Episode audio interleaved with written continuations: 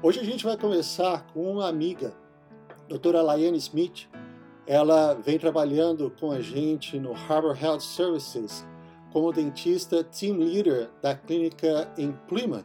A gente vai ter uma conversa muito legal. Ela vai contar um pouco sobre a trajetória dela desde quando ela veio do Brasil para cá, contar um pouco da experiência e eu acho que você vai gostar bastante desse nosso papo. Não se esqueça de se inscrever no nosso canal, conhecer o nosso blog www.drjackcosta.com. Faça sua inscrição no nosso canal, dá um like e deixe o seu comentário. Estamos aqui então mais uma vez conversando hoje com a doutora Laiane Smith. A doutora Laiane, ela trabalha com a gente no Harbor Health Services.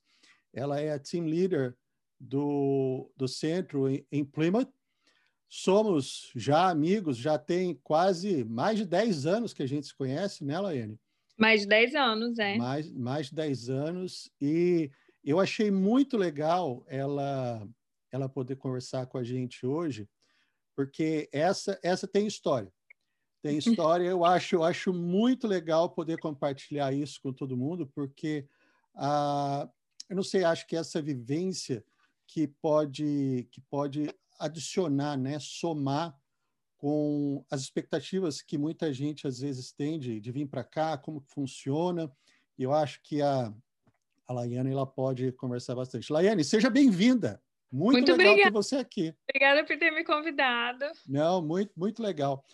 Bom, eu, eu, queria, eu queria começar, então, uh, perguntando para você o que, que, o que te trouxe aqui para os Estados Unidos, tá? Porque uh, eu, eu sei que eu eu sei então que você tem uma tem uma trajetória grande junto com a companhia. Uhum. Você começou antes, bem antes de quando de quando eu cheguei. Mas eu queria que você, você falasse o que, que tipo de experiência dentro da odontologia que você teve enquanto no Brasil uhum. e o que te trouxe para cá. Tá. Então, eu vim para cá em 2006. Eu já tinha. Uma, fazia cinco anos que eu havia me formado, eu tinha meu próprio consultório no Brasil. Eu era concursada em dois concursos públicos também, mas eu morava numa cidade pequena de Minas e uhum. eu, uh, além de outros, assim, terminei com namorada, eu era nova, com 20 e poucos anos, eu estava bem frustrada com a profissão no Brasil. Uhum. Porque assim, eu trabalhava muito, eu trabalhava no fim de semana, eu dava é, plantão no pronto-socorro, eu tinha um concurso público, eu tinha meu consultório, trabalhava todo dia à noite, e eu não achava que a remuneração era adequada, okay. ou se eu tivesse a remuneração que eu falava, ah, esse mês foi um mês bom, eu não tinha tempo, não tinha como fazer nada. Uhum. Então, assim, é, e aí eu, eu achei que eu tinha que procurar fazer um mestrado, uma especialização, mas eu estava naquela época da minha vida, assim, se eu fosse parar dois ou três dias para fazer uma especialização, tirar o tempo para ir para o mestrado, a minha renda ia cair mais, mais não sei quantos por cento. Uhum. E eu não tinha condição de pagar a especialização, o mestrado. Então uhum. eu estava naquele ciclo assim, ó, eu só trabalho, trabalho, trabalho e ganho, não tem como e, crescer. Esse, você, você partiu então para a especialização, você tinha alguma coisa em mente que você Eu, eu sempre lá? quis ser professora de faculdade naquela época. Ah, ok. Então eu comecei a procurar mestrado. E a cidade maior que era perto de mim era Uberlândia. Uhum. Então, quando, como eu já estava cinco anos fora da faculdade, eu não tinha mais aquele contato com o professor. Eu tinha feito a monitoria na minha época, eu tinha uhum. passado monitoria de orto, Sim. mas eu não tinha contato. Então, eu tinha que começar assim, fazer uma tese, começar tudo do zero. E quando e, você fala sua cidade, não, você fala cidade pequena, onde, qual, qual era a sua cidade em Minas? Minha cidade é Ituiutaba. Ituiutaba, ok. Uhum. Então, a, a, a, maior cidade ficava, então, era Uberlândia. Uberlândia é uma hora e meia, mais uhum, ou menos. Ok. Uhum. E daí, uma das primeiras coisas que eles me falaram, assim, ah, você precisa ter inglês, você precisa... Paraná. Aí eu fiquei com aquilo do inglês na cabeça. Uhum. Comecei a estudar inglês, que era a única coisa que eu podia fazer naquela época. Tá, não tinha ok. como parar de trabalhar se eu não pagava a especialização. Eu já, eu já morava sozinho, eu tinha minha casa, meu carro, meu consultório, então eu tinha um monte de custo fixo. Só Sim. não sobrava para passear, né? Que na, festa, na vida do Brasil a gente quer, a gente quer viajar, a gente quer fazer tudo e não, não dava. Você precisa escolher, né? Ou um ou outro. Aham. É, então, ah, bom, e nessa época o meu irmão começou a namorar uma menina que tinha vindo para os Estados Unidos como au pair, que é um programa de babá, praticamente. E ela já era Aham. fisioterapeuta formada, mas ela tinha tirado um ano e tinha ficado como babá. Então, você é, vem morar na casa de uma família americana, é, em troca da casa, da experiência, você fica cuida dos filhos deles. Aham. E eu achei, e eu, eu lembro que o programa você tinha que ter no máximo 27, 27 anos, eu tinha 26 e pouco. Tava quase assim, na, na hora, Eu tava né? assim, na curva. meu Deus, o que, que eu vou fazer da minha vida? Eu falei, quer saber? Eu vou fazer isso, eu quero tirar um ano da minha vida para descobrir o que, que eu vou fazer da minha vida. Daí eu vou Bem. voltar, eu vou fazer meu mestrado, eu vou. Foi, foi assim que eu vim. Então eu vim querendo mais ter um tempo de assim na minha vida para pensar e a experiência já eu imaginava que eu ia vir com um ano e eu ia Aham. voltar com inglês super fluente. E não foi? Ah! Gente, quando não você- é assim, viu? Eu tinha estudado por seis anos. Eu já tinha feito seis anos de cursos de inglês. Nossa! E assim, não, não dá, mesmo morando aqui com um ano, o lugar que eu escolhi era no Cape Cod, era em Harwich-Port. Eu achei uma Aham. família maravilhosa, muito legal. E eu pensei, nunca ouvi falar nesse lugar na minha vida. Massachusetts, eu acho que eu tinha ouvido falar só numa música, nem sabia como que era. E eu falei, eu nunca vou achar um brasileiro lá, eu vou passar o ano inteiro só falando inglês Só falando inglês. vou voltar minha, na minha cabeça assim, eu vou voltar sarada, porque eu vou fazer exercício, eu vou comer super bem e vou falar com o meu inglês perfeito. Vou voltar. Passa um ano depois, eu engordei 20 quilos. eu ainda tinha a maior dificuldade de falar inglês. Então, assim, as coisas não são bem como a Ah, gente isso- faz. Bom, não, você, você disse que a intenção, bom, eu vou para um lugar que eu nunca ouvi falar, porque eu não vou encontrar nenhum brasileiro. Uhum, Bom, a gente sabe hoje, uhum. não é bem assim. Não. A quantidade de brasileiro que você encontrou aqui em Massachusetts foi fator para você não desenvolver o seu inglês? Não, porque como eu olhava na quando como eu mo- morava com a família americana, Sim. praticamente o meu tempo todo eu, eu conheci alguns brasileiros e fiz umas amizades, mas eu só encontrava com eles no fim de semana. Então, o Ok. meu tempo in- inteiro foi ah, em inglês. Inclusive, eu, eu fiz inscrição no Cape Cod Community College, que é uma, uma- um college daqui, né? Aham. É, a família oferecia isso. Então, eu fiz, eu sou até formada lá também. Não sei nem Ah, se você bacana. sabe. Não, Aham. eu, eu acho que sim, artes, é, liberal arts. Liberal arts, aham.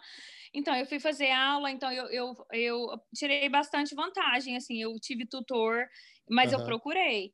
Eu, pedi, eu ia na casa dos velhinhos que queriam me ensinar inglês, que eram americanos, eu ia, Olha, porque que assim, as legal. crianças que eu olhava, eles ficavam na escola das 8 às 3, Sim. todos os dias, então esse tempo era meu. Então, eu sempre Olha isso. inglês.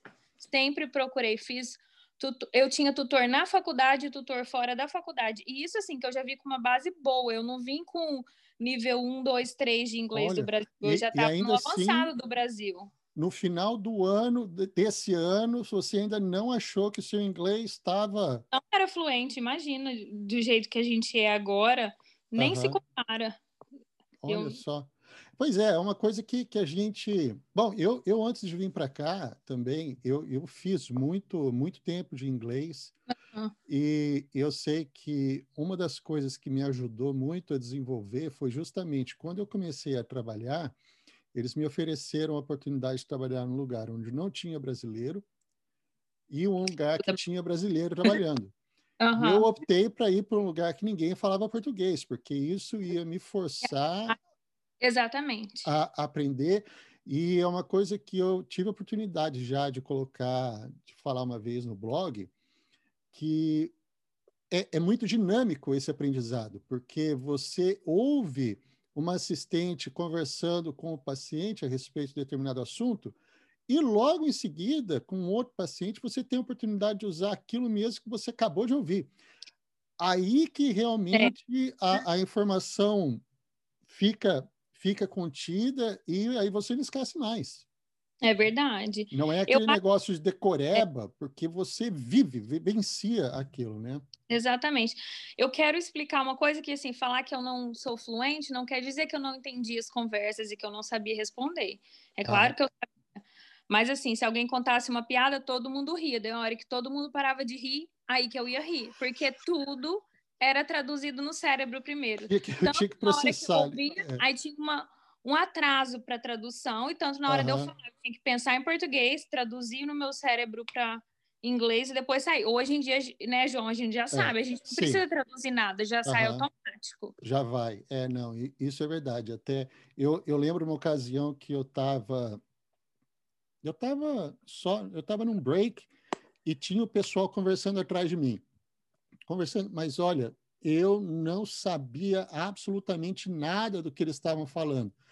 Eu só entendi, fala, eles falaram assim, ah, o doutor Costa está aí. Eu falei, olha, não liga para mim aqui, porque eu não estou entendendo nada que vocês estão falando. Porque a gente zonda out, assim, né? A gente Sim. não tá atenção. É igual no Brasil, você está escutando uma música em inglês, mesmo que você saiba o que é, se você está fazendo alguma coisa, você não está prestando atenção na tradução. Uhum. Hoje em dia, o que eu considero fluência é isso, eu não eu posso ouvir, mas que eu já sei o que significa. Você sabe que está Eu não tenho que traduzir aquilo. Então, assim, então, no, com um ano, você deixa, não tem, você ainda continua deixa, traduzindo. Deixa eu contar, deixa eu contar uma história, então. A, a Olivia, minha filha, né? O pessoal não conhece, mas a Olivia, uma ocasião, ela estava sentada no carro e começou a tocar uma música no, no rádio. E ela, nossa, ela começou a cantar e cantava igualzinho. Eu falei, ah, que bacana, ela está ouvindo a música e já está cantando. Quando eu comecei a prestar atenção na música, eu falei, pô, parar, pô, parar. Não vai, não vai. Para agora, para agora.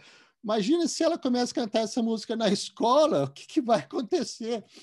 Mas a gente ouve, porque é a batida, você vai e de repente você para, fala, não, não, é. não, não a, gente, pode. a gente, assim, eu acho que no, no, começo, até hoje em dia, se a gente não focar, a gente é muito fácil, porque a gente tem duas línguas, então se Sim. você está tendo um pensamento em português, e você está escutando um monte de coisa em inglês, dá uma confundida. Até eu não sei se acontece com você, mas até hoje, por exemplo, se eu tiver três pacientes brasileiros na sequência e o quarto for, por exemplo, americano e eu tiver como assistente brasileira, eu já virei várias vezes para paciente americano, oi, tudo bem? Como é que você está? Aí ele ah. ficou para minha cara. Direto.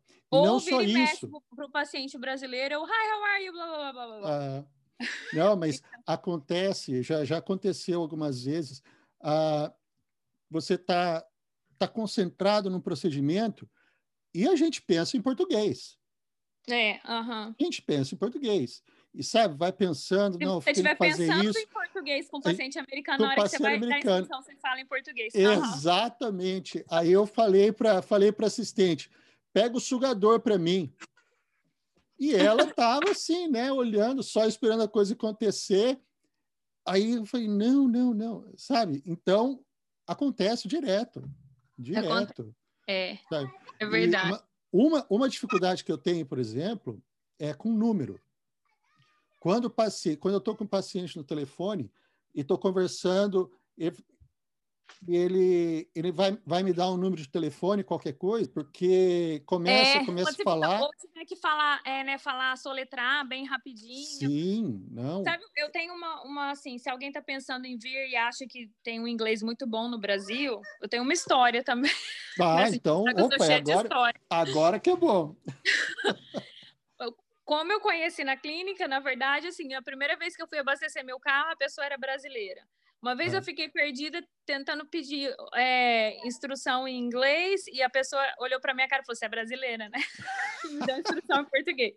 Então, assim, a gente nem acha que a gente parece brasileiro, mas a gente parece.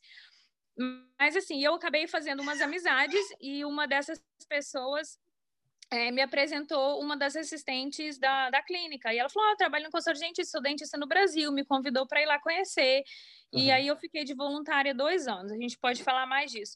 Mas Sim. como eu estava assim, na faculdade também, fazendo aula, então a gente aprendeu a, aqueles termos coloquiais mais fáceis, que aqui fala muito assim, ah, really? Tipo, ah, é verdade? Nossa. Uhum. Ah, então, uh, mas aí então eu falava, really? How nice, né? Tipo, ah, é verdade? Ah, que legal, tipo, uma coisa assim. E eu lembro que eu estava na clínica de voluntária, né, querendo conhecer todo mundo, e eu, Sim. assim, chegava na, e conversava... Na, na clínica que, você, que a gente está hoje, né? Na clínica que a gente trabalha, na, uhum. é, era na, no site de Hyannis. Que, que, ano, que ano que foi isso mesmo? Foi em 2006? 2006. 2006. 2006, eu já fiquei de voluntária desde 2006. Na hora que as crianças iam para a escola, eu, quando eu Conheci a Alessandra, já comecei meu voluntariado, Sim. assim, bem rapidinho. Uhum. É, e daí eu cheguei, tava todo mundo conversando, e assim, igual eu falei, tem aquele atraso para tradução. Uhum. Eu não tava entendendo nada. Mas eu peguei, né, e falei, oh, really? Só para puxar a conversa. How nice! E eles falaram não sei o que, e eu, how nice! E deu um sorrisão, e fiquei assim. E daí todo mundo parou de conversar e olhou para mim. E e eu, né, fiquei rindo, assim, olhando. Daí eles continuaram a conversa, eles, na verdade, estavam falando de alguém que tinha acabado de falecer. E eu tava, nossa, que legal! Não, não, olha, olha, eu, eu acho que todo, todo mundo tem, tem umas histórias assim também. Eu, eu lembro uma ocasião, eu estava eu tava também em Hyannis na época, e uma auxiliar americana. Bom, essa é a minha história clássica também. É, era a época de Halloween. E ela ela tinha uma filha tinha uma filha pequena. E e Halloween todo mundo falando porque vai vai fazer trick or treat vai pegar quantos doces vai pegar. E na minha cabeça eu tava lá. Bom eu vou perguntar né? Eu falei uhum. e aí qual que é a sua fantasia? Mais fantasy. Né? E, e, fantasia de Halloween aqui é costume. Fantasia no em inglês, fantasy, é fantasia é, é sexual. É, costume, uhum, é. é fantasia sexual. Aí a menina parou, ela estava sugando, ela fechou o sugador e falou: Doutor Costa, isso é muito pessoal. Nossa, mas na hora que ela falou, a hora que ela parou de sugar, eu falei, eu fiz merda. E lá vem bomba. Porque a gente falei, essas coisas, a gente traduz, a gente não, não, sabe. E daqui a pouco eles vão me, o recurso humano vai me chamar, a assédio, vai, Deus me livre. Mas ela entendeu. Ela entendeu na hora, eu pedi mil desculpas, não, não mas ah. só ela estava sugando, ela parou, ela olhou para mim assim e falou: Isso é muito pessoal, viu?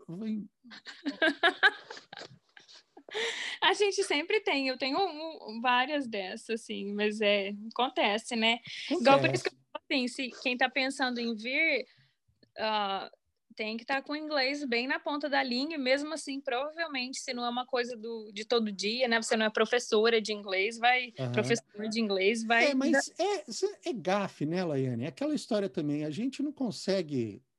É uma coisa que eu aprendi aqui, porque para mim, falar inglês bem é aquele negócio de você uh, falar sem sotaque. Isso absolutamente mudou muito na minha vida.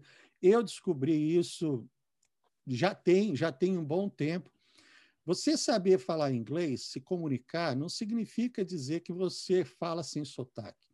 Significa é. dizer que você se comunica e as pessoas com quem você está falando entendem o que você está falando. Ter Verdade. sotaque ou não é uma coisa totalmente irrelevante, sabe? Verdade. Então, a, a gente... Bom, quem quer vir para cá precisa primeiro ter, ter na cabeça de que vai falar com sotaque, sabe? Você... Inclusive, você fala que as professoras de inglês do Brasil, o jeito que elas ensinam, elas ensinam com sotaque com brasileiro. sotaque, elas... sim. Não, não acho que a sua professora do seu nível 10 não tem sotaque, porque ela tem, tem sim. Tem, tem, não. A menos que seja daqui, tenha ido para o Brasil. Uhum. Mas quem é, quem é do Brasil nível 10 vai falar com sotaque. É. Sabe? Você falar com desenvoltura, falar com flu... desculpa, falar com, com fluência, não, não significa dizer que você vai estar tá falando como um, um nativo. Né? Uhum. E isso, então, vai, vai com o tempo. Eu achei super legal a semana passada, tem umas duas semanas, a, a Olivia corrigiu minha gramática. É, eles corrigem mesmo. Sabe, ela corrigiu minha gramática e falando, não, é, o, o, o pronome vem antes do. Eu falei, nossa vida, é. sabe? E a gente muitas vezes fala nós vai, nós volta em inglês e. É, vai. né? Às vezes quando você está traduzindo até o português também fica meio errado, às vezes. Sim, sim. Mas esse é o negócio. Uma vez que a, você conseguiu se fazer entender e a outra pessoa entendeu a mensagem que você está querendo dar, acabou. Entendeu? Não tem. É. Hoje, hoje em dia, quando. É, acho que quando você e eu, a gente pegou a, a Limited License, ainda não precisava do TOEFL. Né? É, é isso mesmo? Ah, eu acho que não, mas eu fiz de qualquer maneira, porque eu fiquei com medo de não. É, não, então. Bom, é, mas o, eu acho TOEFL, que não era um requerimento ainda não. Então, tá o TOEFL começou a ser requerimento em 2009, eu acho. E até então, não tinha, não tinha necessidade. Mas eu acredito que o board começou a perceber que estava tendo muita, muita dificuldade por parte dos pacientes que eram atendidos pelo, uh, pelos limited license nessa questão de comunicação. Então, eles pediram pelo menos uma, uma pontuação mínima para poder saber que a pessoa ela tinha, tinha habilidade para se comunicar. O mínimo, né? Para as escolas, eles também estão pedindo, assim, quem, quem quer ir para a escola para fazer o curso de odontologia aqui, né? E tem ah, que ter ah, um nível bem avançado. É, então, para esco as escolas, sim. Claro, é. É, para as escolas. Para o board, aqui, para você ser um limited license, eles pedem 75, que é a nota mínima. Já para a é. faculdade, é de 90 para cima. E tem a competição, né? Se você só tirar 90, provavelmente você não entra. Olha, tem mais coisa. É. Né? O 90, às vezes, ele, se você for bater de frente com você tem 90 com uma pessoa que tem 110, 120, mas vamos dizer que tenha 100 de nota, mas você se sai melhor na entrevista do que é, o outro que cara, pessoa... então você você é. entra e o outro cara que, que se achava o bambambam bam, bam do, do inglês pode pode perder. Então, é, e até isso é um, é, foi, foi, uma coisa que eu, eu conversei já também com, com o doutor Michel Furtado e o Christian, que são os criadores da, da plataforma Dr. Dream, e eles falam muito isso com os alunos que eles têm, de que a TOEFL, o, a, a, as notas que você traz do Brasil, é tudo, são, são todas várias peças de um quebra-cabeça que vai mostrar quem, quem você é. Então, é. muita gente, elas ficam, muita gente fica receosa de vir para cá porque não tem uma nota muito boa, mas a, a, atuação que ela, que ela teve dentro da faculdade ou qualquer outra um trabalho voluntário que ela tenha feito antes pode contar muito. Hoje em dia, as universidades aqui, uma coisa que eles estão procurando é diversidade, sabe? É. Então, você, por exemplo, concorrer com um indiano que foi o melhor da, melhor da Índia e você veio do Brasil ou de algum país da América do Sul, por causa da quantidade muito grande de indiano que quer vir para cá e pouca quantidade de sul-americano, por vezes o sul-americano ele é melhor visto porque vai ter oportunidade de oferecer mais diversidade para o corpo estudantil que está sendo formado, que está sendo colocado para aquele ano. Então, eu, é, é uma coisa que eu tenho procurado sempre falar bastante para o pessoal, não, não se pautar por aquilo que a gente imagina ser, ser no Brasil, porque no Brasil, às vezes, é só nota, nota, nota, nota, nota.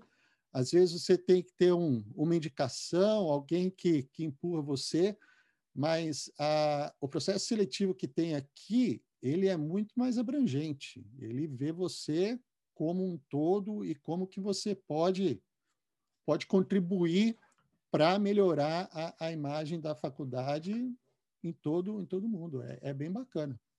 É verdade. É, é a gente, cada um, eu acho assim, uma, uma, uma questão de destino, de sorte, quando Sim. as coisas estão dando certo também. Pode ser, não. É, é. é, é aquele negócio, acho que ah, quando, quando a gente se dispõe também, né? Poxa, você, você saiu com uma intenção de dar uma melhorada no inglês. Uhum. Você passou esse ano, teve esse ano de, uh, de, de, aprendizado e você chegou a voltar para o Brasil depois do, desse, desse primeiro ano?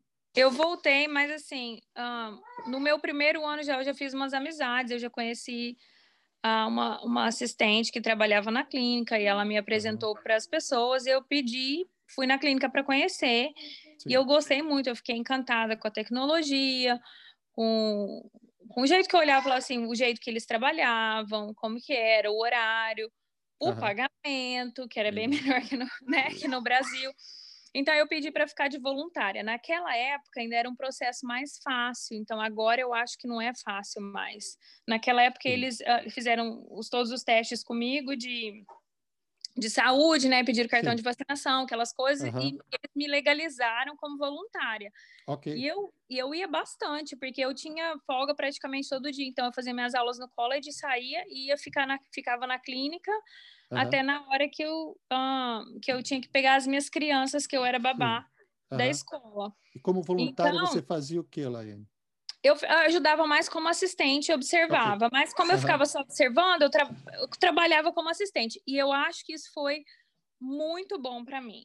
Porque, é. assim, como eles usam alguns materiais, as técnicas um pouco diferentes, materiais diferentes, o jeito que você é, explica o tratamento para um paciente aqui é diferente do jeito que você fala para o Brasil, principalmente em inglês. Igual você falou, ah. assim, aprender certas coisas, como que a gente deve falar.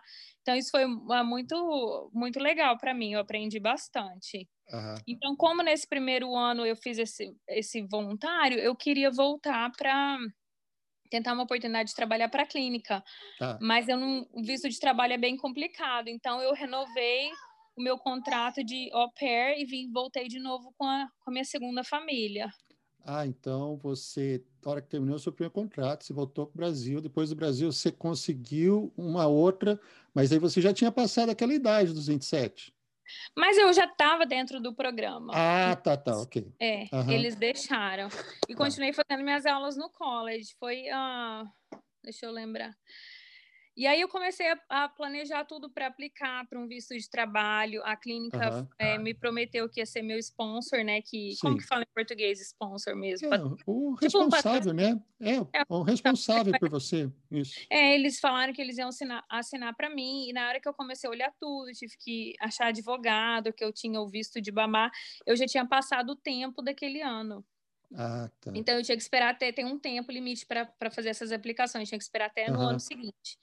E aí, no outro ano, por umas outras situações, eu não queria mais ficar como babá. Daí tá. eu acabei pegando um visto de estudante uhum. para poder tentar o meu visto de trabalho, para não trabalho, ficar ilegal, okay. uhum. para fazer tudo certinho. Então, eu fiquei só estudando e fazendo os meus bicos né, under the table, né? o que dava sobreviver, né? Para me, uhum, me sustentar.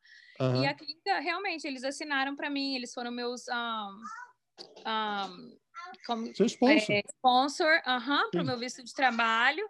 Eu uhum. fiz a aplicação, foi tudo certo, só que no, naquele ano eles receberam uma quantidade enorme de, de aplicações para visto de trabalho e eles não iam ter condição de olhar todos os vistos de trabalho.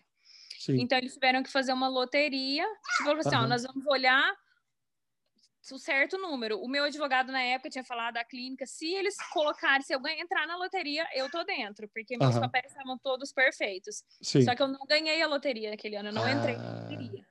Tá. E assim, e contando, né, eu tinha consultório no Brasil, vendi consultório, vendi carro, então eu tinha uma reserva. Sim. Que eu gastei toda. Tudo. Então, assim, meus, todos os meus cinco anos foram gastos aqui, tentando isso. Uhum. Então eu decidi que para mim não valia mais a pena. Então eu decidi voltar de vez para o Brasil quando eu perdi a loteria. Eu fiquei mais seis meses para trabalhar um pouquinho. Eu trabalhava em restaurante como garçonete, como uh, hostess Sim. e fazia babá, limpava a casa. O que eu precisava fazer, eu fazia para poder se manter. E aí eu queria juntar um pouquinho de dinheiro, nem que seja. Eu nem, eu acho que na época eu queria assim, ah, eu vou voltar pelo menos com dois mil, era uma coisa assim, porque eu, porque eu gastei tudo que eu tinha. Imagina, eu tinha o consultório comprado. Para isso, eu... tudo. Não, não, não, mas Laiane, você, uh, esse, esse dinheiro todo desses cinco anos foi para essa para documentação, para me ajudar, para manter um pouco, Sim. porque a clínica, ela, eles, eles pagaram uma parte do advogado, mas a maioria quem pagou uhum. foi então, mas foi isso assim. eu decidi voltar para o Brasil mesmo que a clínica a clínica estava disposta a, a, ser meu sponsor, mas Sim. naquele ano não deu certo. Eles falaram que eu poderia tentar de novo no próximo ano, mas eu já estava sem recurso financeiro. Mas esse é esse esse projeto da clínica ser sponsor não existe mais, já tem um tempo. Não né? existe mais, não. É. Eu fui a última. Olha, sim. Então... Eu não sei nem quantos teve, por, assim, mas eu acho que eles fizeram só porque eu fiquei de voluntária no primeiro ano, segundo ano, e eu fiz muitas amizades lá dentro, bastante. então, eu tive sim. muita gente, um, até a gerente da época, os dentistas, eles, eles, eles ajudaram a falar com o povo do pessoal administrativo para pedir para mim. Olha e, então, isso foi para os recursos humanos e eles aceitaram, mas não é uma coisa uhum. que eles. É, claro não. que teria um contrato, assim, você vai nos garantir Sim. pelo menos cinco anos, né? Então, uhum. nós, teve, um teve esse contrato? Tinha o contrato todo no meu é. na minha documentação do, da aplicação do visto. Uhum. Sim, ok. Okay. Mas eu queria, porque até no Brasil eu trabalhava fim de semana, eu trabalhava. Depois que eu chegava dos meus dois concursos públicos, eu atendia Sim. até nove horas da noite. Nossa, e aqui, né? É. Você sabe, a gente Sim. é até quatro e meia. Quatro e meia eu achava, meia. nossa, se eu quiser, eu posso ficar até de garçonete depois. Mas você sabe que isso aconteceu comigo, né?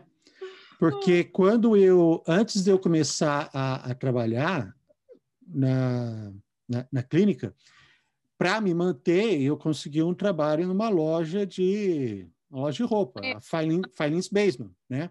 Uhum. E eu comecei a trabalhar lá um pouquinho antes do, do Halloween, eu lembro bem, até porque eu cheguei lá todo no dia, no, no dia do Halloween, estava todo mundo fantasiado e eu só fantasiado. Estava de... vendendo fantasy. É. Ah... Não contem. e uh, eu, eu comecei a trabalhar em, em outubro, aí em janeiro me chamaram, a clínica me chamou para poder começar o processo, uhum. toda começar com tudo. E eu terminando o trabalho quatro e meia da tarde, ah, eu ia, eu voltava para a loja para continuar trabalhando. Porque o que, que eu ia fazer das cinco horas até o final do dia? Ah, eu falei, não, eu saio de é. lá. Então, eu, o que, que eu fazia? Eu saía do trabalho, já deixava a minha roupa no carro, a roupa de trabalho na loja, dentro do carro, no cabide. Aí eu chegava, entrava na loja, no banheiro, me trocava e voltava para trabalhar no, na, na, loja, né? E todo mundo, esse cara que está fazendo aqui, o cara é dentista, o que, que ele veio fazer aqui? Mas é, assim, é a gente não assim, tinha idade a gente ainda tem e a gente ainda estava na adaptação. Então, no Brasil, assim, Sim. assim, eu acho que no Brasil a gente vamos supor, a gente tem um tempo ativo durante o dia maior do que nos Estados Unidos. Sim. Uhum. Então a gente você entende? E assim, aqui, no Brasil a gente ainda tem as duas horas para almoço, aqui não tem, que é uma coisa que depois você vai se adaptando. Mas uhum. a gente é mais ativo. Eu lembro de quando eu morava em Ituiutaba, eu tinha meu consultório, eu saía do consultório 8, 9 horas da noite, eu ia para academia. Chegava é. em casa. Imagina se eu vou é, fazer uma coisa dessa agora. Não, outra coisa que você falou, duas horas de almoço. Duas horas de almoço. A gente tem meia hora se atrasar com o paciente, 15 minutos. E olhe lá! Quando dá para almoçar. E, e Almoço não é uma coisa mas, que, que o pessoal. Isso é verdade, isso é verdade, Laine, porque é, é era duas horas de almoço que a gente tinha no Brasil. Você sabe o que, era o meu plano inicial? Meu plano, meu plano inicial era assim: nossa, eu vou trabalhar nessa clínica, eu vou trabalhar de garçonete à noite. Eu era nova ainda, eu não uhum. tinha, nunca tive intenção de casar nos meus vinte e poucos anos. e eu fui depois dos 30 mesmo, mas assim. É, eu vou trabalhar bastante, por cinco anos vou cumprir meu contrato e vou, todo o dinheiro eu vou juntar. Porque eu já morava assim, eu já dividia o quarto com amiga na casa de uhum. brasileiro. Então, assim, o meu custo era muito pequeno. Então, eu vou continuar desse jeito. Não vou comprar apartamento para mim, ter casa aqui. Vou juntar. Quando eu chegar no Brasil, eu vou comprar uns cinco apartamentos na minha cidade e vou trabalhar só meio período para o resto da minha vida. Era o meu plano. Só deu Mas uma mudadinha, não né? São bem assim. Mas é, até, até que teve uma hora, chegou, chegou um momento para mim no, no trabalho, eu fazendo essa dupla jornada, ah, eu, eu achei primeiro, eu achei, eu achei muito legal lá na loja eles eles terem me contratado, porque você sabe, aqui você consegue trabalho quando tem alguém que te indica. Olha, é. contrato fulano porque ele é bom, e... mas aqui eu não conhecia ninguém, não tinha quem me contratasse, é. quem quem me indicasse. Eu consegui então esse trabalho porque eu falava português e tinha um casal na loja que não falava um A em inglês. E eu não sei como eles se viravam. Então, quando eles viram que eu falava português, eu fui contratado para poder ser o intérprete Ajudar entre a gerência, entre a gerência e esse casal, sabe? E, bom, eu, eu ainda tenho uma, uma gratidão muito grande pelo, pelo gerente que, que me contratou na época, volta e meia a gente, a gente se fala, mas quando eu comecei a, a trabalhar, então, na clínica de manhã, terminava quatro e meia da tarde, cinco horas, eu trabalhava, então, das cinco às nove, até a hora que, até a hora que fechava a loja, depois de seis meses, nesse pique, eu falei, não vai dar Chegou o inverno, deve ter sido na hora do Sabe? inverno. Não vai dar, porque eu estava realmente estava deixando as coisas de lado no, no segundo trabalho, sabe? Eu cansado. Exato. E aí, antes deles saírem comigo, aí eu cheguei e falei: olha, agradeço muito o que vocês fizeram para mim, a confiança que vocês me deram, mas eu não vou ter condição de continuar trabalhando, sabe? Agradeço muito, mas eu, eu preciso parar, é. sabe? Então, aí nessa que a gente parou, então, aí foi só dedicando o, o período, período integral para a clínica.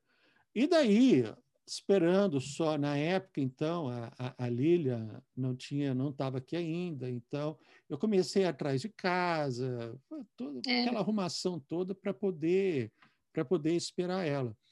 Mas isso é, é, é verdade, essa, essa, mentalidade que a gente tem de, puxa vida, acabou, acabou o dia quatro e meia da tarde, o que, que vai fazer? Pô, vou arrumar outro trabalho. Mas é, é muito, até é uma adaptação muito grande. Eu acho até também tem diferença de estado e do, do, de, do, do, da, da estação do ano, porque, por exemplo, agora a gente aqui em Massachusetts, que tem um inverno mais rigoroso, muda muita uhum. coisa. Quatro horas muda. da tarde está escuro. É, é. O seu corpo muda o jeito para poder se adaptar ao invés de não tem aquela aquele ânimo, tá muito frio. Não é, é. assim. Eu, eu lembro que quando no meu primeiro ano que eu ia para a faculdade, eu via todo mundo, né, os, os, os adolescentes, os, os, jovens lá com umas blusas que eu, que eu achava que era igual no Brasil, tipo, tinha uma lãzinha por fora e era aquilo. E eu uhum. falava, gente, só eu que tenho frio, eles não têm frio. E eu punha minha blusinha de lã e achava que estava bem, mas eu não sabia que por dentro dessa tinha uma camada desse tamanho. e a minha não tinha essa camada. Tinha... Então... O que, que aconteceu, né? Igual, eu acho que eu gastei uns quatro anos para aprender que tinha umas botas felpudas por dentro. Eu sempre comprava botinha normal, sempre ah. morri de frio no pé. Sabe? Porque assim, na minha cidade nem inverno não tem lá no Brasil. É tudo, é verão o é ano verão inteiro. o tempo todo. É. Então, a gente, a gente gasta um tempo para se, ad... se adaptar. Gasta. Gasta. Eu é, dando até... volta no estacionamento para esquentar. Se eu não achasse uma vaga na frente da porta, eu não estacionava, porque eu não queria andar do fim do estacionamento até de tanto frio que eu tinha muito até frio. entrar no college. Mas você sabe que isso é, é uma coisa que eu, que, eu, que eu procuro falar também. Olha, o roupa de inverno do Brasil não funciona aqui. Não. É uma não perda funciona. de. Não. É... Se você. Se a pessoa. Se alguém de vocês está pensando em se mudar para cá no, na, no fim do outono, outono, inverno, tem que comprar roupa aqui. nem gasta seu dinheiro nem, no é, Brasil. É, Nada funciona. Nem, nem vem porque não tem como. Tem a. Como é que é? Tem, tem uma. Tem uma blusa, até que eu vi uma, uma jaqueta que ela é, é toda feita de, de, de pena de ganso, uma fortuna, jaqueta cara pra caramba. Mas é aquela coisa que você coloca uma só, se fica de manga de camisa por baixo, se não sente frio nenhum. Você não encontra um negócio desse no Brasil, porque não tem, não, não, tem, demanda. Não é, não é feito para a gente igual e assim, não é feito para isso. Eu via muito, muitas pessoas com, com blusa de xadrez, né? Sim. Tipo, quadrilha. Muito. Aí eu imaginava o xadrez, aquela flanela fina do Brasil. Né? Não é, gente, tem uma camada desse tamanho por dentro da flanela. Por isso que eu ficava olhando assim, nossa, todo mundo com essa flanelinha, eu com uma blusa de lã, ainda tô morrendo de frio. Você devia estar com uma flanelinha embaixo também, né? Pois é, e, no, e aí, Laiane, quando você ah, você chegou, então, você passou por esse processo, foi quando você assinou o contrato de cinco anos para ficar para ficar na clínica. Não, mas assim, não, eu eles a gente fez os papéis todos para apresentar para o advogado para tentar o visto de trabalho. Sim. Mas o ano que eu apliquei teve a loteria. Sim. Porque eles não iam ter tempo de olhar todos os casos tá. e eu não eu não ganhei a loteria, eu não ah, Mas teve uma segunda vez. Eles ofereceram a segunda vez, mas eu não quis. Ah, tá, ok. Eu fui embora para o Brasil. O que aconteceu foi que eu decidi ficar, terminar, era no meio do ano quando o resultado saiu, tipo em julho. Uhum. Daí, em vez de eu voltar imediatamente para o Brasil, eu falei: ah, eu não tenho nada lá que me prende, vou terminar Isso. esses seis meses aqui tá. para ganhar os meus dois mil dólares. Ok, e voltar com alguma coisa. e voltar com, algum, com alguma coisa para falar: ah, não tem dinheiro uhum. nem para comprar balinha. É, e eu voltei, eu voltei, eu, eu não quis abrir consultório quando eu voltei, eu fiquei seis meses dando aula de inglês, pensando okay. que eu não queria morar na minha cidade mais. Mas antes de eu voltar, uh, dois meses antes de eu voltar, eu tinha conhecido meu marido. Mas ah, eu não ah, queria tá. nem ir num date dele, um amigo da gente em comum. Me apresentou e falou: vai, vai sair com ele, vai num date. Eu, não, para quê? Eu vou embora pro Brasil, eu não quero, eu não quero, eu não quero. Foi assim, um mês e meio a gente falando, eu falei assim, pra que, que eu vou perder o meu tempo, perder o tempo dele? Eu não vou, não vou. Eu lembro do meu amigo que falava assim, vai, vai jantar de graça, não custa. Daí eu fui. Foi assim que eu eu, come... eu, fui num, eu, eu fui num date com o Caio, assim, dois meses antes de eu ir com o Brasil, com a mala pronta. E a gente ficou assim de namorinho até eu ir para o Brasil, mas eu fui. Quando eu fui, ele me ligou todos os dias por seis meses. É mesmo? Olha isso. Todo santo de minha mãe chamava ele de despertador da Laiane. Tipo, sério. eu acho que ele me ligava na hora que ele estava indo para o trabalho, que devia ser umas 5 horas da manhã para ele. Verdade, olha isso. Para mim era sete, então ele falou, amanhã eu te acordo. Me ligava todos os dias. Daí eu desci, eu estava dando aula de inglês, não sabia o que, que, eu ia fazer da vida no Brasil. Tava assim, né? Eu não queria abrir consultório de novo, porque uhum. eu pensava assim, se eu abrir consultório na minha cidade, eu tô amarrada, eu nunca mais saio daqui, porque Sim. dá trabalho fechar um consultório, né? Eu ah, fechei, gastei muitos vida. meses até terminar os pacientes, parar de uhum. pegar paciente novo, transferir o, o, que você não tinha mais, tem que fazer, né, mandar cartinha. Sim, sim. E eu não queria isso, então, mas aí eu eu faltava três aulas para eu terminar no Cape Cod Community College para eu estava gostando demais de dar aula de inglês uhum. para eu me formar. Sim. E aí eu decidi voltar para fazer como eu dava aula de inglês e a, a escola tinha folga no em julho. Uhum. Eu me matriculei aqui nos Estados Unidos para terminar minhas aulas no, no, programa de verão deles. Uhum. para eu ganhar meu diploma de, do college americano, Sim. ia voltar de novo para virar professora de inglês. Olha. E falei, ia aproveitar e ver meu namoradinho, né? Que é, ah, hoje em dia, meu é. marido. É. Que ano foi isso, Leane? Isso foi em 2009. 2009? Uhum. Olha isso. 2009. Cara, como passa rápido o tempo, hein? Puxa passa vida. muito rápido. E você, você casou logo depois que você voltou? Olha, eu vim e daí passei o verão inteiro daqui, né? O verão estava uhum. chegando acho que faltava uma semana para eu voltar e o Caio, que é meu marido, ele fez o pedido de casamento. Aí eu ficava, meu Deus, eu caso ou compro uma bicicleta? Que dilema! Porque não é só assim que eu amava, gostava, achava ele uma boa pessoa, apesar da gente ter se conhecido por pouco tempo. Uhum. Mas não era só essa escolha. A escolha é: eu vou realmente abandonar minha família, meu país, uh, os meus amigos, né? Eu Sim. tinha os amigos aqui, mas assim, eu vou uhum. realmente abandonar tudo. Então a gente, eu decidi ficar, mas sem casar. Tá. Ficar, assim, vamos, uhum. vamos, nos conhecer mais por seis meses, porque a gente namorou por telefone, né? Uhum. e aí eu fiquei grávida. e aí não teve jeito, não. Aí não teve como, mas... Tá, Daí, olha, isso eu vim no começo de eu vim em junho, no finzinho de junho de 2009, e em uhum. dezembro de 2009 eu estava casada e grávida. Eita, que beleza. Mas estou firme até hoje. Oh, muito bem. Não, isso, isso equivale. Dez anos de casamento. Uhum. É, olha que beleza. Ó, que joia mesmo. E agora, o, o, que, que, o que, que mudou desde que você voltou, então, a segunda vez na clínica do que quando você estava como, como voluntário. Porque eu lembro que quando você voltou a segunda vez, uh, você passou por um processo de recontratação. Uhum. Isso. Você trabalhou um tempo como assistant, com a promessa de ser uh, upgraded, né? Uhum. Para dentista. Esse momento que você voltou, foi foi difícil? O que que o que, o Olha, que aconteceu? eu quando, depois que eu me casei uh, e eu, eu fiquei eu fiquei deixa eu mais ou menos um ano que eu não trabalhei como dentista. Quando eu decidi uhum. voltar e procurar uh, o trabalho de novo, o supervisor da clínica tinha mudado, era uma pessoa que não me conhecia. Uhum. Uh, um monte de gente tinha saído, eu ainda tinha o contato com as assistentes, os dentistas, Sim. mas a parte administrativa não me conhecia mais, ah, porque tá. porque assim não eram não eram as mesmas pessoas que tinham aplicado para o meu visto. Ok. E esse novo diretor, ele falou assim: ah, eu não te conheço como dentista. Mesmo que todo mundo fala, ninguém nunca viu seu trabalho como dentista. E a gente está precisando de assistente, então vamos ficar você como assistente. Okay. E não sei se você se lembra que ele me pôs como assistente pessoal dele, que ninguém gostava Lembro. de trabalhar com ele, que ele era Lembro uma pessoa bem. um pouco difícil. Lembro.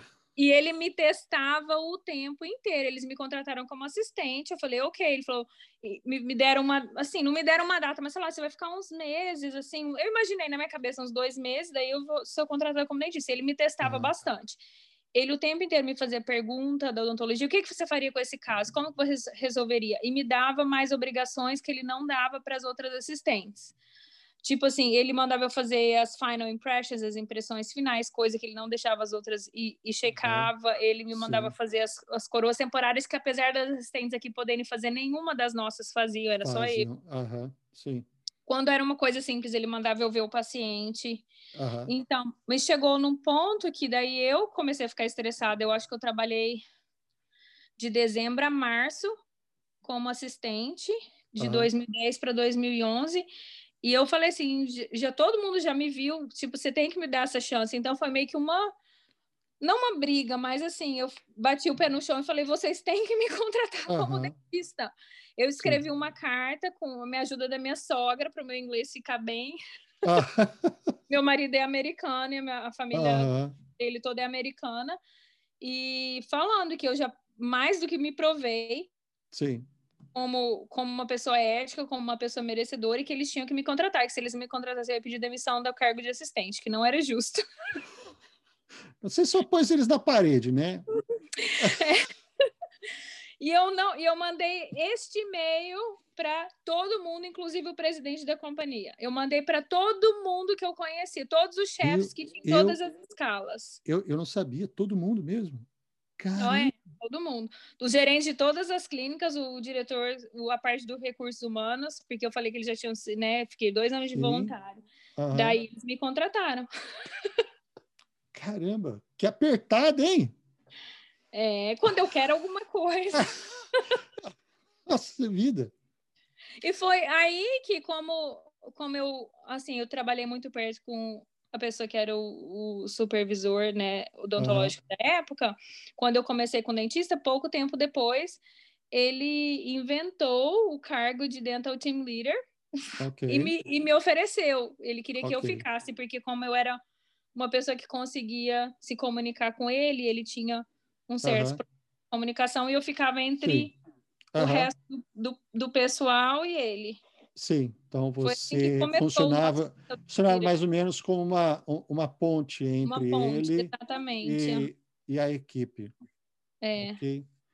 Agora, ah, isso, isso acabou, isso mudou muito no seu, no seu dia a dia como, como dentista, esse, esse cargo novo? Olha, no começo eu achei muito legal. Ah. É porque, né, se você me conhece, já sabe que eu falo pouco. Pouquinho. Só um pouco. Então eu amava. Eu gosto de saber o que está acontecendo, Aham, é, de ficar. Eu já ia conversar com as pessoas naturalmente, então eu só ficava naquele. O, o- eu acho assim que para nossa clínica de Raianas o que aconteceu é que a clínica cresceu muito, muito rápido.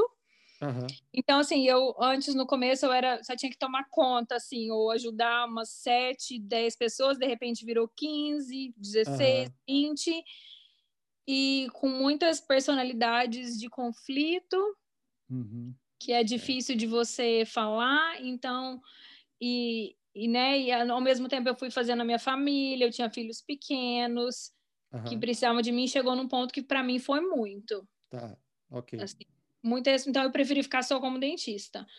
E aí aca- aconteceu também na época que a gente se mudou para um pouco mais longe Aham, e, e eu trabalhava na clínica de Raianas até então, né? E daí eu Sim. pedi transferência para a clínica de Plymouth, que era mais perto da minha casa. E era uma clínica pequena. E quando eu transferi, eles falaram que a, a dental team leader de lá ia sair e ele me ofereceu o cargo de novo. Era o mesmo supervisor. Falou assim: Eu quero que você, eu não quero que a outra pessoa pegue, eu quero que você. E eu Olha já isso. tinha pedido resignação do cargo um, um, ano, um ano anterior. um ano antes. Mas ele falou: Não, mas você vai ser perfeita. É uma clínica pequena, do jeito que você gosta. Ah, E aconteceu, E- e tô lá até hoje. ele está lá, ele está lá. É, Olha só. É, só como, como as coisas mudam, né? é, É, o- eu acho, eu acho, sabe, Laiane, eu acho que tudo, tudo vale como experiência. Eu, eu acabei deixando a, a, a parte de a, e- o, o cargo de team leader porque eu demorou um pouco até para eu poder para poder entrar na minha cabeça que não é o que eu o que eu sei fazer é. sabe? Eu acho que admiro muito quem faz bem, admiro muito quem faz e quem ainda mais quem faz bem. Ah, eu acho que é que é um que é um chamado, a pessoa realmente nasceu para aquilo. É mais Eu- comunicação do que qualquer coisa. E tem que, e tem que ter, assim, não é um dom, mas você não pode ter medo de confrontation, né? De, Exato, exato. Sabe? Eu acho que esse porque foi, é, o- é o todos os dias. Olha, Foi- essa foi semana. uma coisa que, que aconteceu que aconteceu mesmo comigo, sabe? Esse problema de, de, de você confrontar e bater de frente. Eu, sabe? Eu, eu, eu não tô eu não tô ali para isso, sabe? É. Não é quer dizer não é nem isso. Eu acho que não é nem tanto meu perfil também, sabe? Eu, eu acho essa que é a diferença, eu acho que do, do brasileiro com o americano, assim, da gente vir trabalhar aqui. A tecnologia é muito boa, é mais remunerado, mas é uma pressão psicológica muitíssimo maior do Aham. que no Brasil. O jeito Sim. que você tem que tomar conta dos pacientes e de você contra os seus colegas, porque sempre tem recursos humanos envolvidos, sempre tem aquela história de processar, e tem mesmo. Tem, tem. Então você tem que ter muito. Então, assim, é muito mais. Eu, eu me sinto assim, apesar de ter todas essas vantagens, a desvantagem é você é bem menos livre e você tem uma responsabilidade psicológica muito, muito maior do que ser dentista no Brasil. Porque se você for processado uma vez, acabou a sua vida, praticamente. Não tem dinheiro que você vai terminar de trabalhar a sua vida, você vai pagar o processo. Aham. Não é? Mas é Eles isso não te contratariam em outro lugar. Ou uma Então, E- ma- mas é, é- eu acho que é isso mesmo. Eu tive, eu tive a oportunidade de conhecer um, um dentista americano. Ele é, ele é o diretor de, uma, de um centro de saúde comunitário também, dental, ah, em Boston, que eles só fazem atendimento de homeless. aham. E ele teve um problema sério com o limited license, porque o problema disso não é nem tanto o limited license, porque o estrangeiro, se dá qualquer problema, ele sai sem problema, porque quem responde é a pessoa que assinou para ele. Uhum. Sabe? Então, eu fui me dar conta disso não tem muito tempo, Laiane, porque é. para mim era só o cara assinava lá e tudo bem. Não, quando eu fui né? entender, né? quando eu fui entender que esse americano que ou, ou dentista formado aqui, o meu diretor, ele põe o dele na reta por mim, por um cara que ele não conhece, um cara que ele não vê trabalhar todo dia, sabe? Ele está ali. É, mas, eu te, mas, eu tenho uma então, coisa para falar. Como você sabe, por exemplo, nós já tivemos a oportunidade com tantos anos na clínica de ver muitos dentistas que são sim. dentistas estrangeiros serem contratados e despedidos é. em um mês, dois meses. Ou assim, para você vir trabalhar aqui, você tem que ser uma pessoa extremamente ética. É. Não, se você é daquele tipo de pessoa que quer dar um jeitinho, não, esse não é o seu trabalho. Não aqui dá. não se dá jeitinho. Aqui você faz o que é correto e não faz. E com o paciente também, os pacientes não são pacientes tão submissos igual os pacientes brasileiros. De jeito nenhum. Eles não Nossa. são nem os funcionários. então, essa semana eu tive, uma, eu tive um, uma, uma, colega de trabalho que não quis conversar comigo por três dias. Caramba. Então, Identista. Uhum. Auxiliar. Auxiliar. Eu, eu, tive que chamar a atenção do jeito que ela estava falando.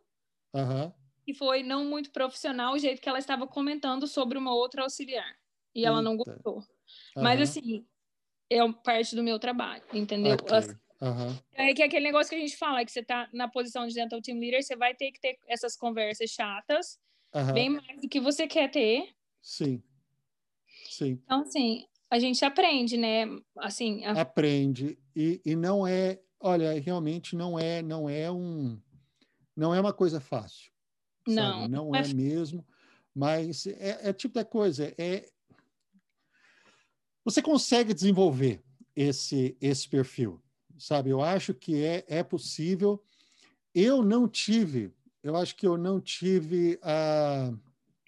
Não sei, não é nem motivação, mas talvez não seja tanto o meu perfil também. Eu sei que eu me dou muito bem com os pacientes, eu tenho uma comunicação legal com eles, mas quando chega nessa mas parte de você trabalha num lugar que já tem gente que trabalha lá faz 20, 30 anos, então são personalidades muito difíceis, eu acho, na, na sua clínica. É, também. Pode, pode ser. Mas a, é, eu, eu acho que você querer, querer, querer bater de frente também não vai, não, não leva nada a lugar nenhum. Né? aqui eu acho que isso que você falou é verdade. O, o americano ele, ele é muito pragmático. Né? não tem é, ou, é ou é ou não é. Né? Não tem aquele meio termo, aquele o jeitinho, como você falou, não, não tem como fazer jeitinho, sabe? Você pode até falar, ah, e se? Quando você fala uma coisa e se, que sai completamente fora do que eles sabem e eles esperam, eles olham para você de uma forma estranha, falam, não, eu acho até que o jeito de praticar a odontologia muda por causa disso. Sim. Porque ah, eu acho assim, a gente aqui eu, eu trabalhei três meses uh, na época que eu não estava trabalhando na clínica de auxiliar odontológico numa clínica privada. Sim. Antes de eu trabalhar como auxiliar na clínica. Então eu vi um uhum. pouco de como é a clínica privada nos Estados Unidos, que é uma responsabilidade muito maior ainda e os pacientes ligam e reclamam sim e gente quer te processar. São muito é, assim, mais exigentes. Você muito... faz bem hum, financeiramente, você é bem mais remunerado do que a gente Sim. que trabalha em centro comunitário. Bem uhum. mais, acho que 10 vezes mais. Sim. Mas a dor de cabeça, assim, depende do que a pessoa quer. Eu, para mim, não vale a pena eu viver uma vida assim, no meu ponto de vista, mas uhum. cada um tem seu ponto de vista. É. Uh, assim, você... mas assim, mas eu, eu. Como que eu vou falar? Assim, no Brasil, o jeito que eu praticava odontologia, por exemplo, numa cidade do interior, com a maioria das pessoas de baixa renda, olha, esse dente precisa de uma coroa. Mas se não dá para você pagar a coroa, vou fazer uma obturação bem grande e vamos ver até quando durar. Aqui isso não existe. Não. Aqui o que existe é o que é certo, o que é correto, que você vai garantir. Uhum. Se você não vai garantir, você não faz. Porque não vai cobrar 30, 50 reais, 100 reais que seja. Uma uhum. Restauração, 200, Sim. 300, 400 dólares. E se você é. e se quebrar daqui a um mês, a culpa é sua. Então, assim, eu acho que gente, muda muito o jeito da gente praticar odontologia também, mesmo em centro comunitário. Ou é ou não é. Sa sabe uma coisa não que... Não dá para dar me... jeitinho, tem que tirar o dente, não tem o que fazer. Sabe uma coisa que me, me pegou muito aqui, Laiane? Foi, foi a parte de justamente de documentação. É. Porque nunca no Brasil eu fazia a documentação que eu faço aqui depois de um depois de uma consulta. Não, eu, assim, no Brasil, quando eu abri meu consultório, eu eu queria, eu era daquelas bem CDF, assim, eu era bem CDF, eu tudo tinha o como que chamava os rolinhos de Hello Packing, tudo. Sim, sim, sim. Eu, uhum. E eu fazia anamnese e tirava a pressão de todos os meus pacientes. Mas o que eu ouvi, eu tinha um questionário gigante de duas páginas, primeira vez que eu vi, para fazer orçamento. Que uhum. no Brasil a gente não cobra. É. Mas, mas a primeira, o que eu ouvi de paciente falando, para que, que você está tirando minha, minha pressão? Você só é dentista quantas vezes. Aqui já é o contrário. Se você não tirar pressão ou se você não fizer as perguntas, os pacientes falam um remédio que ele está tomando lá para próstata, que eu é. nunca ouvi falar na minha vida. Eu sou dentista e ele acha que você tem que saber. Ele porque você, tem que é saber. Você Exatamente. tem que saber. Você é médica? Médica, sim. Aconteceu... Você é doctor, né? Você é doutor. É. Não, aconteceu comigo uma vez, eu estava tava com tava faz, conversando com um paciente, o paciente começou a me falar do, das infecções de urina que ele estava tendo, do, da colonoscopia que ele ia fazer no dia seguinte. Mas você é porque aqui é o jeito que é a cultura deles. Você, Sim. você não é apenas dentista, você é como se fosse um médico é. da boca gente, aqui. Então, tudo que ele fala, você finge Sim. que está sabendo. Lembra bem o nome, dá um uh -huh. Google atrás na outra sala. e depois você lembra.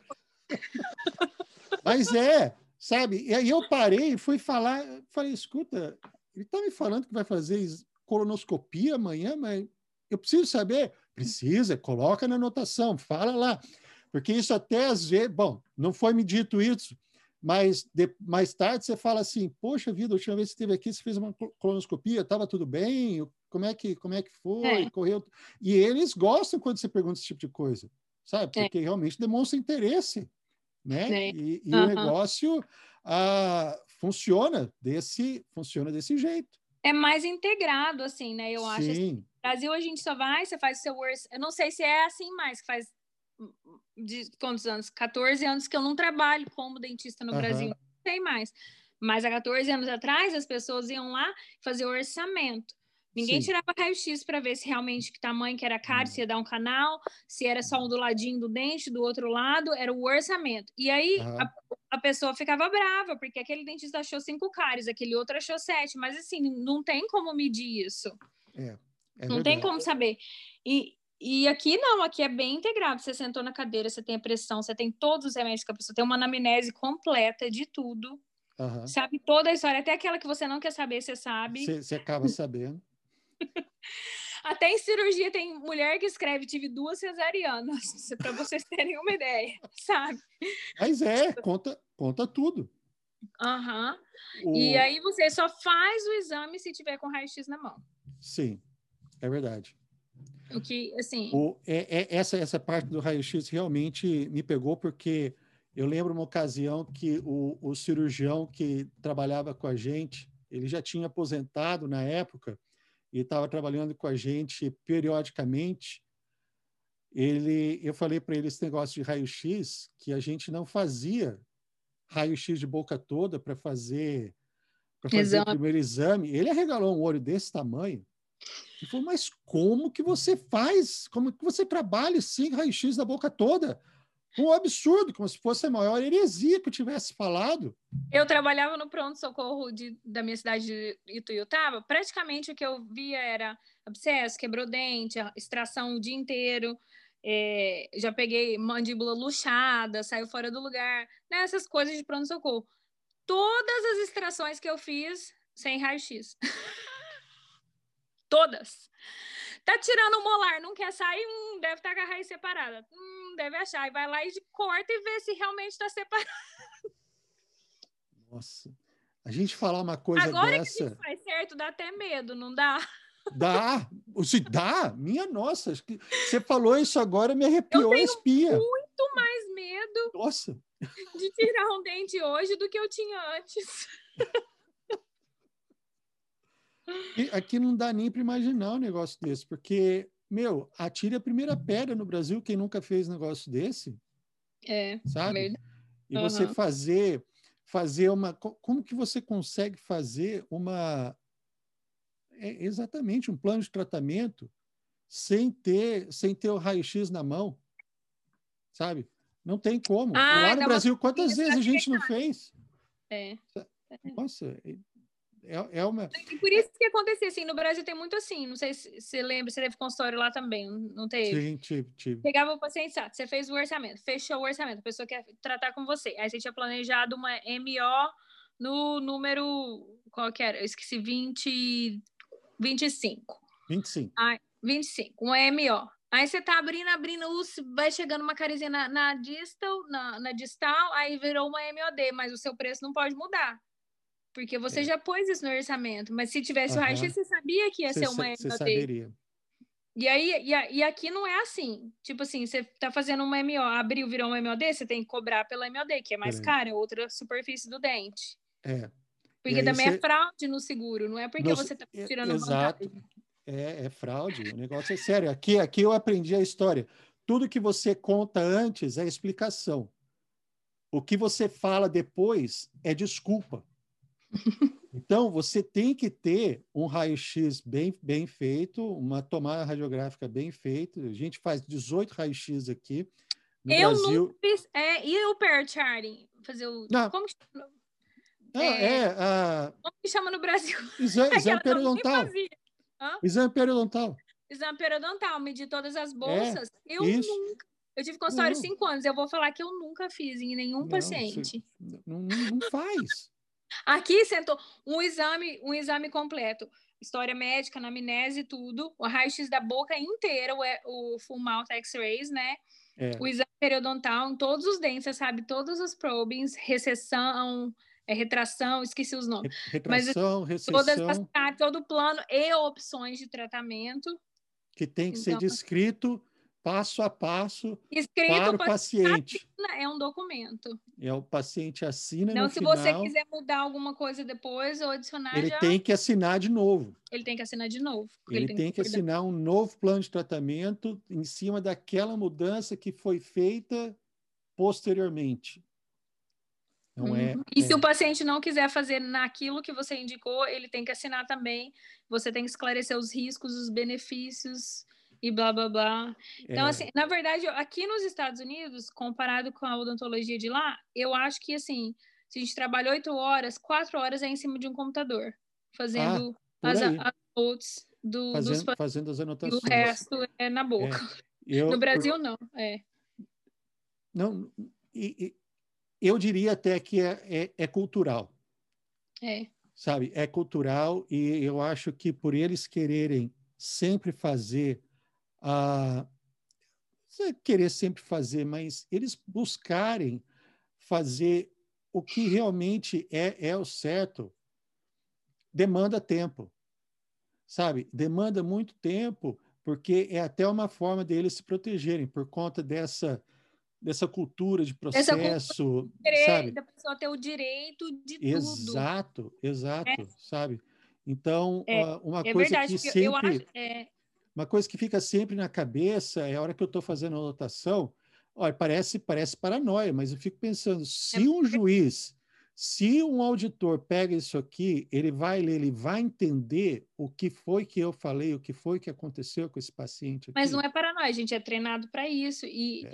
eu conheço dentista que trabalhou com a gente, que já mais de um dentista né? Uhum. Eu conheço no mínimo dois dentistas que já foram levados à corte. Eu não acho que eles fizeram nada de errado. Uhum. Mas por conta desses pacientes que ficam estressados. É. E eu também, isso que eu tô falando, não tem nada a ver. Eu acho que o Brasil tem dentistas maravilhosos. Tem, tem dentistas não, muito bons. E eu gosto muito mais dos dentistas brasileiros do que dos dentistas americanos. Isso não vai para cá, né? ah, eu acho que a gente é muito mais habilidoso com a mão. É mais uma questão ah, sabe, tem técnicas muito legais no Brasil, muita Sim. coisa diferente. É mais aquela questão da cultura, daqui eles verem como médico, não só como dentista, e, uhum.